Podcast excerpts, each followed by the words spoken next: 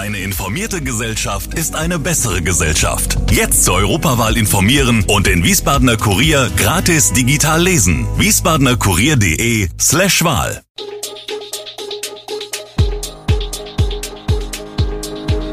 Gude, unser morgendliches News Update. Das Wichtigste aus Wiesbaden für Sie im Überblick. Guten Morgen aus Wiesbaden an diesem 5. Dezember. Schulausfälle in Hessen aufgrund der Wetterlage und ausgesetzte Katzenbabys bei eisiger Kälte in Wiesbaden.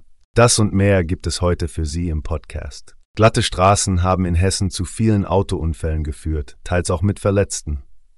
Die Polizei in Offenbach meldete am Dienstagmorgen für Südosthessen seit Montagabend 25 Unfälle mit neun Verletzten.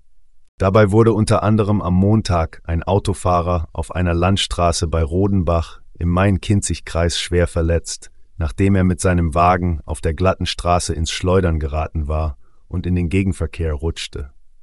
Die Polizei in Gießen sprach für Mittelhessen bis zum frühen Dienstagmorgen von 28 Unfällen, bei denen ein geschätzter Sachschaden von 150.000 entstand.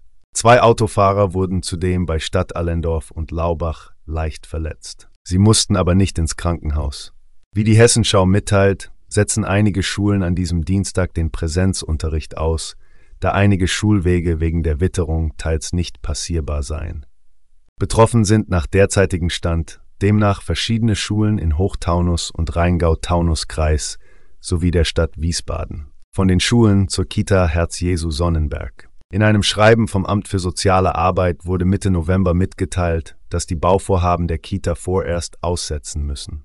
Die Kita ist in kirchlicher Trägerschaft und soll teilweise vom Bistum Limburg mitfinanziert werden.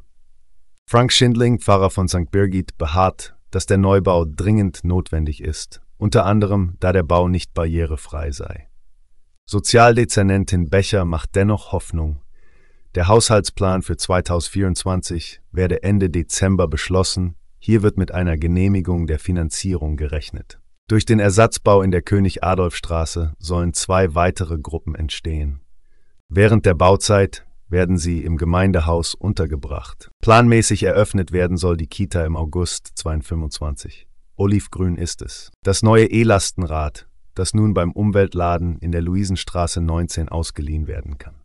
Bürgermeisterin Christiane Hinninger von den Grünen und Verkehrsdezernent Andreas Kowol von den Grünen haben das Rad vergangenen Freitag offiziell an die Öffentlichkeit übergeben. 8000 Euro hat es gekostet, finanziert aus Mitteln der Wirtschaftsförderung zur Belebung der Innenstadt. Für den Transport von Kindern gibt es zwei Kindersitze. 60 Kilo schwere Lasten hält das Rad aus.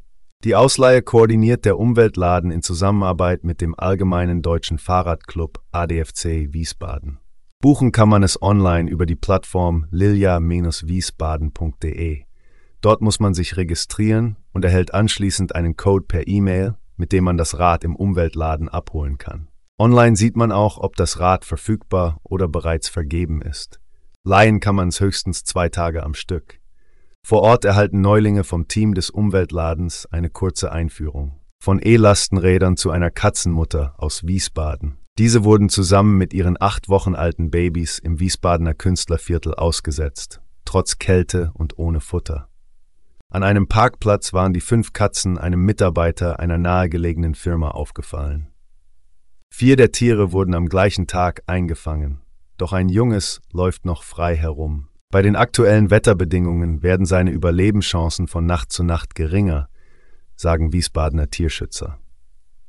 Die Katzen seien offensichtlich ausgesetzt worden. Es handle sich um Wohnungskatzen. Laut Tierschutzgesetz ist es verboten, ein in Obhut des Menschen gehaltenes Tier auszusetzen oder es zurückzulassen, um sich seiner zu entledigen. Trotzdem werden immer wieder Tiere ausgesetzt. Bei der Polizei wurde nun Anzeige erstattet. Ab 2024 betreibt der Landesverband der hessischen Tafeln das Zentrallager der Tafeln am Wetzlarer Bahnhof. Aktuell ist die Tafel Wetzlar Träger des Lagers. Die Tagesspenden der Supermärkte an die örtlichen Tafeln gingen immer weiter zurück, erklärt Willi Schmid, Vorsitzender des Landesverbandes Tafel Hessen. Gleichzeitig benötigten immer mehr Kunden die Angebote der Tafeln. Man wolle daher den Anteil der Großspenden erhöhen. Das sei durchaus möglich, denn das Angebot seitens der Spender sei da, so Schmied. Es fehlte bisher oft an Logistik und Verteilmöglichkeiten. Mit der Übergabe des Zentrallagers soll sich daher auch das gesamte System ändern. Um von Großspenden zu profitieren, sind die 57 Mitgliedstafeln bisher selbst zur Abholung nach Wetzlar gefahren. Künftig werden sie beliefert.